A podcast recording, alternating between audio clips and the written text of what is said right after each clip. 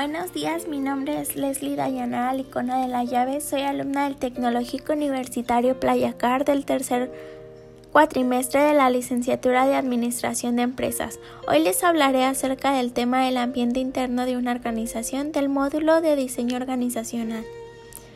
El ambiente interno de una organización lo constituyen todos los elementos o fuerzas internas que influyen en ella como son los incentivos, el clima organizacional, el liderazgo, el cumplimiento de normas, valores, etc. Es de suma importancia el manejo del conocimiento, es la base del uso de las tecnologías de información de las empresas. La forma en que las nuevas tecnologías son usadas por las empresas se pueden diferenciar entre el uso infraestructural o genérico y el especializado el infraestructural o genérico de las tecnologías. En este punto, la tecnología soporta funciones como la comunicación audiovisual, el acceso a datos gracias a la digitalización, almacenamiento y distribución de documentos de la empresa y la búsqueda de información en Internet. En el especializado las empresas se benefician a través de soluciones que apoyan los diferentes procesos internos de su negocio y aquellos externos que la relacionan con su cadena de valor. Las tecnologías de información son las siguientes. La gestión estratégica se enfoca en los directivos o dueños de las empresas. Pueden disponer de instrumentos que lo permiten aplicar e implementar conceptos de programación y orientación estratégica del negocio, así como monitorear a través de sistemas de captura automática de datos. La gestión financiera se enfoca en la firma electrónica, facturas y notas. Hay aplicaciones que facilitan el monitoreo de la situación económica y financiera de la empresa. La ERP recopila los datos de las transacciones compartidos por las diversas fuentes de una organización, elimina la duplicación y proporciona integridad de los datos. La producción, en esta se utilizan sistemas de diseño de producto y de procesos productivos del tipo CAM y de desarrollo de prototipos y manufactura. Estos reducen tiempos y costos de producción. La gestión de cadena de suministro. En esta se tiene una aplicación para gestionar los stocks y planificar el suministro, emitir órdenes de compra, verificar las entregas, etc.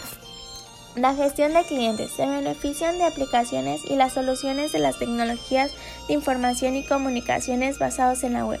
Pueden gestionar su relación con clientes, brindar servicios postventa, analizar las pautas de venta, etc.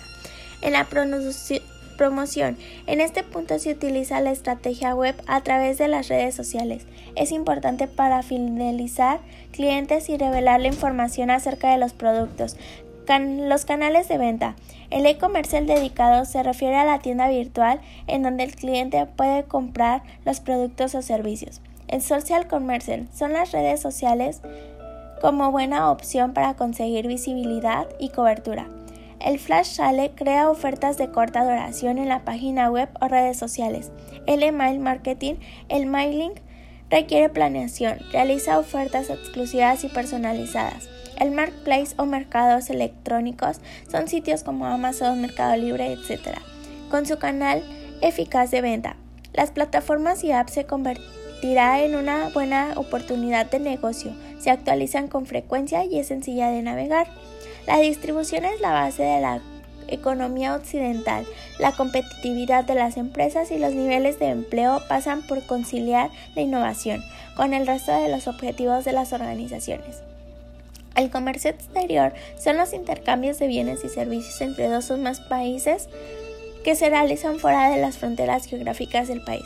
La Subsecretaría de Comercio Exterior es la instancia del gobierno federal facultada para llevar a cabo la negociación, administración y defensa de los tratados y acuerdos internacionales de comercio e inversión. La gestión de recursos humanos son los que se responsabilizan de reclutar, capacitar y desarrollar las aptitudes de los empleados para mejorar los servicios. Los trabajos eran antes manejados por recursos humanos, ahora han sido tomados por sistemas y equipos diseñados específicamente para el trabajo.